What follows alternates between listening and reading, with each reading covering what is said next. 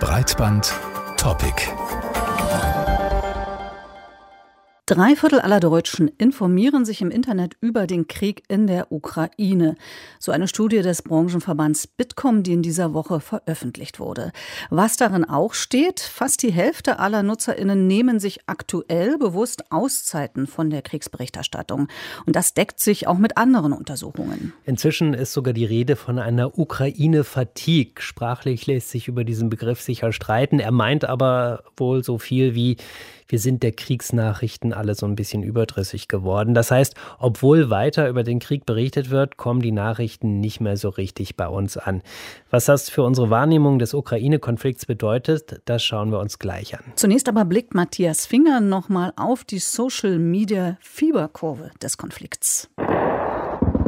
Russland greift die Ukraine an. Zu Beginn des Krieges stürzen wir uns ungläubig auf alle verfügbaren Nachrichten. Wie Junkies konsumieren wir jede Meldung, um das Unfassbare zu verstehen. Wir kleben an unseren Handys. Der Ukraine-Konflikt dominiert Social Media.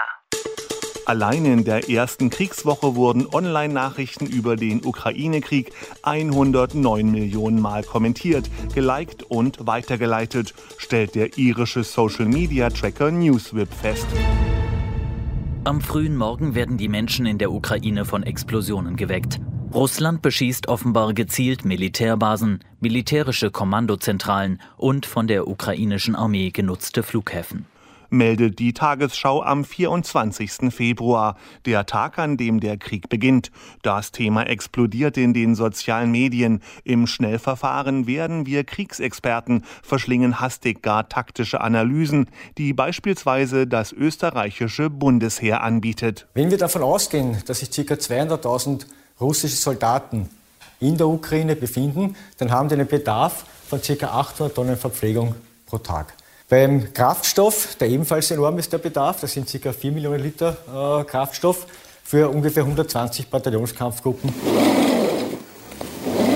Die vage Hoffnung auf ein Komplettversagen der russischen Streitkräfte erfüllt sich allerdings nicht. Die Ukraine jedoch agiert geschickt in den sozialen Medien und gewinnt so ein breites und oft junges Publikum für sich. Was wir auf jeden Fall sehen, ist hier, dass die Ukraine die Informationsdominanz hat. Sie macht das äußerst professionell, vermutlich auch in Verbindung mit den USA, wo immer schon im Vorhinein auch nächste Winkelzüge Russlands angedeutet werden oder auch ganz offen ausgesprochen werden. Kommentiert Walter Feichtinger vom österreichischen Bundesheer. Die Gewöhnungsphase. Aus Angst vor einem Atomschlag fordern viele ein Ende des Krieges. Bald jedoch ebbt unser Interesse ab. Den endlosen Erregungszustand mit voller Beschallung aus den sozialen Medien können wir nicht dauerhaft ertragen. Unsere Aufmerksamkeit ist begrenzt. Viele Ukrainer haben Angst, dass sich die Welt bald nicht mehr für diesen Konflikt interessieren könnte, dass Hilfe ausbleibt und die Ukraine alleine gegen das finanzstarke Russland kämpfen muss. Wenn die Ukraine keine Hilfe aus dem Ausland erhält, wird es problematisch. Erklärt ein Reporter der Deutschen Welle in Kiew. Und tatsächlich generieren Elon Musk, Joe Biden und die Verschärfung des Abtreibungsrechts in den USA mehr Interaktionen in den sozialen Medien als der russische Angriffskrieg. Annalena Baerbock spricht auf Englisch von Fatigue, Ermüdungserscheinungen. Der Ukraine-Konflikt berührt uns nicht mehr so stark. Nach sieben Monaten Krieg folgen wir dem Geschehen an der Front kaum noch. Die Angriffe finden in ländlichen Regionen im tiefen Osten der Ukraine statt. Kein Zeug für Breaking News. Beschäftigten sich in der ersten Kriegswoche eine halbe Million Online-Artikel mit dem Ukraine-Konflikt, sind es mittlerweile nur noch 70.000, meldet das US-Nachrichtenportal Axios. Die Social-Media-Interaktionen sind auf ein Zwanzigstel geschrumpft. Zurzeit gehen uns die wieder ins Bewusstsein getretene Umweltkrise und die indirekten Folgen des Ukraine-Kriegs wie explodierende Energiepreise wohl näher. Das Interesse von Social-Media-NutzerInnen am russischen Angriffskrieg auf die Ukraine nimmt ab. Krieg des Vergessens hat ein Reporter der BBC deshalb den Konflikt bereits genannt. Doch was heißt das für die Medien? Können die daran etwas ändern? Denn berichtet wird ja viel. Darüber haben wir mit der Publizistin Samira El-Oasil gesprochen. Zuerst haben wir sie gefragt, ob denn in unserer Wahrnehmung jetzt eine Normalisierung des Ukraine-Krieges eingetreten ist. Also ein klassischer Faktor oder ähm, in diesem Fall besser ein klassisches Problem ist, dass der Nachrichtenwert Neuigkeit nach einem halben Jahr Berichterstattung verschwindet als Nachrichtenwert. Und das subjektive Empfinden des Publikums oder Rezipienten zwar das einer schlimmen Situation ist, aber einer unverändert schlimmen Situation. Und wenn wir eine Meldung definieren als eine Information, die einen Unterschied macht oder eine Nachricht als Auskunft über eine für uns wichtige oder publizistisch relevante Veränderungen in der Welt, dann erfüllt ein mehrmonatiger Krieg diese formalen berichterstatterischen Notwendigkeiten, um Menschen zu beschäftigen, leider nicht mehr. Und das gleiche Problem haben wir ja beispielsweise in der Berichterstattung über die Klimakrise. Es gibt aber noch einen anderen Aspekt, die äh, Wiederholung der Bilder. Also intuitiv würde man ja vielleicht sagen, die Wiederholung der Bilder hält die Bilder präsent, hämmert die Gräueltaten ein, erinnert uns immer wieder daran. Aber tatsächlich ist auf kognitiver Ebene das Gegenteil der Fall. Die Serialität der Kriegsbilder lassen verblassen, welchen Schrecken sie eigentlich zeigen wollen. Und der französische Psychiater Serge äh, Tisserand hat in seinem wichtigen Buch über Empathie erklärt, dass das mediatisierte und damit das serialisierte Leid eben keine Handlungen in Gang setzt, also keine Mobilisierung, sondern vielmehr in uns eine lethargisch machende Selbstdistanzierung erzeugt, weil man irgendwann nicht mehr prozessiert, was man da eigentlich gerade sieht und deshalb abstumpft. Wollte ich gerade sagen, im Prinzip kann man ja dann von einer Art Abstumpfung sprechen, wobei, was ich ganz interessant finde, wir reden ja immer über diese Medienzyklen und ja, da ist zum Beispiel die Klimakrise, mal wird mehr berichtet, mal wird weniger berichtet. Was jetzt den Ukraine-Krieg oder den Angriffskrieg in der Ukraine betrifft, habe ich nicht das Gefühl, dass die Berichterstattung tatsächlich abgenommen hat. Also wenn man zum Beispiel die Tagesschau sieht, ist die Ukraine ja eigentlich immer nach wie vor sehr prominent platziert. Aber eben auf der anderen Seite haben wir bei den Zuschauerinnen und Zuschauern dieses Gefühl, ich will nicht mehr. Erklärt sich das nur aufgrund der Faktoren, die Sie da eben genannt haben, oder ist da noch mehr? Nein, es gibt tatsächlich ein Phänomen, das eingetreten ist, das der sogenannten Mitgefühlsmüdigkeit. Das ist ein Begriff aus der Psychologie und beschreibt den Zustand, der sich durch eine emotionale Erschöpftheit auszeichnet und zu einer verminderten Fähigkeit führt, sich in andere Menschen einzufühlen oder Mitleid zu empfinden und dementsprechend auch sich mit dem Leid anderer in dem Moment zu beschäftigen, kognitiv, emotional. Dieser Begriff wurde in den 90ern geprägt, um ein Phänomen bei Menschen aus äh, Gesundheitsberufen zu beschreiben. Es, war, es wurde festgestellt, dass insbesondere Krankenschwestern nach Arbeitsüberbelastung innerlich Abstumpfungserfahrungen machten und dann gar nicht mehr so empathisch waren, gar nicht mehr so viel Mitgefühl hatten, obwohl das eigentlich Teil ihrer charakterlichen Grundstruktur war und der Grund, warum sie auch den Beruf eben ausgewählt hatten. Und man stellte fest, bei ihnen ist eben diese sogenannte Mitgefühlsmüdigkeit eingetreten in unserer Gegenwart erfasst diese Mitgefühlsmüdigkeit Menschen in Anbetracht der immer ohnmächtiger machenden Krisen.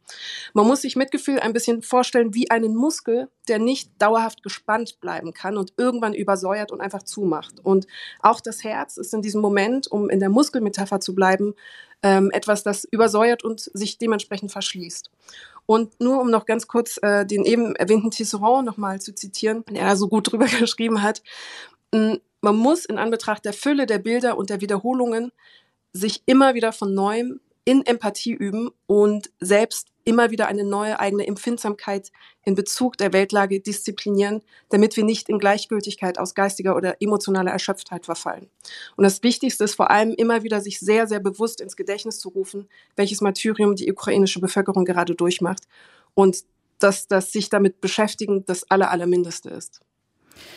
Das perfide ist ja, dass der Kreml durch diese Mitgefühlsmüdigkeit anscheinend gewinnt. Also manchmal sogar weniger wie ein Aggressor dasteht, sondern eher so ein bisschen konstruktiv aussieht. Also nehmen wir mal die Getreideblockade, die hatten wir monatelang. Jetzt hat Russland quasi in Anführung erlaubt, wieder zu exportieren oder Russland hat illegal das AKW Saboroschia besetzt und in Anführung erlaubt jetzt vielleicht Kontrollen. Siehst du das auch so? Gehen wir durch unsere psychologische Schwäche, dauerhaft empathisch zu sein, der Kreml-Strategie auf den Leim? Ja, absolut. Also auf diese auf unsere Mitgefühlsmüdigkeit setzt der Kreml eindeutig. Während Russland auf dem Schlachtfeld an einer moralischen und physischen und militärischen Erschöpfung der Ukraine arbeitet, dort auf die Entkräftung und auf die Zermürbung hofft, durch auch einfach die schiere Dauer des Krieges, hofft der Kreml auch global auf ein eintretendes politisches Desinteresse, auf diese Mitgefühlsmüdigkeit, als dass die Unterstützungsbereitschaft dann sinken möge. Neben dem militärischen Krieg, das müssen wir oder das dürfen wir nicht vergessen, findet immer noch auf informationeller und auf politischer Ebene ein Krieg statt, ausgeführt von Putin, der auch global an einer fortschreitenden Zermürbung gedanklicher Natur arbeitet, die zu einer Betäubung der Öffentlichkeit, zu einer Betäubung des sogenannten Westens auch führen soll. Auch deshalb bezeichnet der Ukraine-Korrespondent der BBC diese Kreml-Strategie als einen Krieg des Vergessens.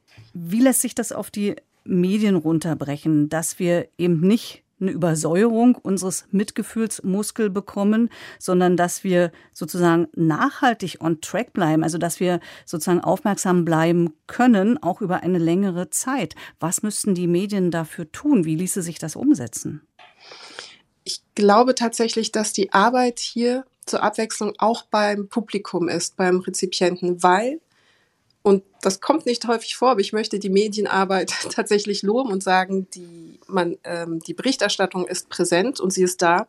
Und sie benutzt alle Formen, also von der Reportage zur Berichterstattung, zur, ähm, zum Fokus auf Akteure, ähm, die sie zur Verfügung haben, um uns den Krieg präsent zu halten, um uns ihn handhabbar und verfügbar zu machen, damit eben genau das nicht eintritt. Das heißt, ich würde eher dafür plädieren, das Publikum in die Verantwortung zu nehmen, eben nicht sich von der Mitgefühlsmüdigkeit in eine Lethargie bringen zu lassen. Mm, und dem vielleicht aber noch ergänzend beigefügt, Interessant finde ich an dieser Stelle nach wie vor die Medienstrategie von Zelensky.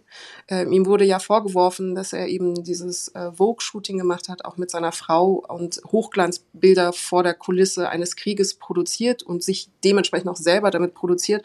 Und ich glaube, das ist beispielsweise eines der Taktiken auf medialer Ebene, auf Akteursebene, die benutzt werden, um genau diese weltweite Mobilisierung nach wie vor aufrechtzuerhalten, um gegen das Vergessenwerden anzukämpfen mit allen ihm zur Verfügung stehenden Mitteln. Und da würde ich sagen, ein Faktor ist, das gar nicht mal so kritisch zu bewerten, sondern als das zu erkennen, was es ist, nämlich der Versuch, im Bewusstsein der Öffentlichkeit zu bleiben. Und man spricht natürlich auch durch so eine Aktion dann wieder andere Emotionen an und äh, hat dadurch vielleicht auch natürlich wieder einen anderen Zugang. Wobei ich natürlich trotzdem finde, den Zuschauerinnen und Zuschauern, Hörerinnen und Hörern oder den Medienkonsumenten wird natürlich zurzeit sehr viel abverlangt, weil das mhm. ja eben nicht die einzige Krise ist. Also mhm. wir haben immer noch die Pandemie, auch das spielt ja so im Bewusstsein nicht mehr so eine große Rolle. Dann gibt es die ganzen ökologischen Katastrophen, gerade die Situation an der Oder, Klimakrise nicht zu vergessen, wirtschaftliche Probleme, Inflation das ist doch auch schon eine gewisse Überforderung, dass ich dann meine Aufmerksamkeit tatsächlich immer an jede dieser einzelnen Krisen hafte und da dran bleibe. Ja, es gibt tatsächlich in der Psychologie auch schon den Begriff der Krisenfatigue, also der Krisenmüdigkeit, weil der subjektive Eindruck ist, dass es mittlerweile so viele Krisen gibt, dass man gar nicht mit einem Empfinden der Sorge alle gleichermaßen bedienen kann und dann einfach in eine Art Ohnmacht verfällt, weil man sich auch dazu nicht verhalten kann, weil man auch keine Selbstwirksamkeit in Anbetracht dieser Krisen empfinden kann. Und interessant fand ich hierbei, dass vier verschiedene Phasen der Krisenbewältigung ausgemacht worden sind, ähm, auch auf ähm, Medienempfangsebene beziehungsweise auf Publikumsebene. Es gibt erstmal die heroische Phase, das ist die Phase, wo alle gemeinsam daran arbeiten, die Krise zu überstehen. Dann gibt es die Flitterwochenphase, wo alle ein Gefühl der Verbundenheit haben, des Gemeinschaftlichen. Und ich würde behaupten, dass am Anfang, als der Krieg ausgebrochen ist, dieses Gefühl auf Social Media sehr präsent war, diese Solidarität und Mobilisierung. Das dritte Stadium ist dann aber die Phase der Desillusionierung, wenn festgestellt wird, man kann gar nicht so viel machen, trotz allen Mitgefühls, trotz aller Empathie und des sich geistigen damit Auseinandersetzens. Und es tritt dann stattdessen sogar eben Wut oder Verzweiflung, mindestens aber Frustration ein. Und der vierte und der letzte Zustand ist eben diese genannte Krisenmüdigkeit. Die Müdigkeit im Allgemeinen eine Form von Erschöpftheit in Anbetracht der Weltlage. Und schaut man sich die Beschäftigung mit diesen Krisen und insbesondere eben mit dem Ukraine-Krieg auch auf Social-Media-Ebene an, beziehungsweise auch zum Beispiel Suchverläufe und Statistiken, wie sehr sich damit auseinandergesetzt wird, dann scheinen viele offenbar jetzt in Stadion 4 zu sein. Absolutes Verständnis dafür. Es gilt dann, da sind wir jetzt wieder bei der Medienkritik, aber darum, diese Müdigkeit aufzubrechen und nicht aufzugeben, nach wie vor diese Müdigkeit zu überwinden. Was würde praktisch den Unterschied machen in unserer Lebensrealität und auch in der Politik, wenn wir mit Blick auf diesen oder auch andere Kriege eben tatsächlich nicht abstumpfen, sondern mehr Empathie oder auch mehr rationales Mitgefühl über soziale Medien zeigen? Ein wichtiger Faktor, also in, das, das ist natürlich von Krise zu Krise ja relevant, wie involviert wir sind und wie sehr wir uns dazu verhalten.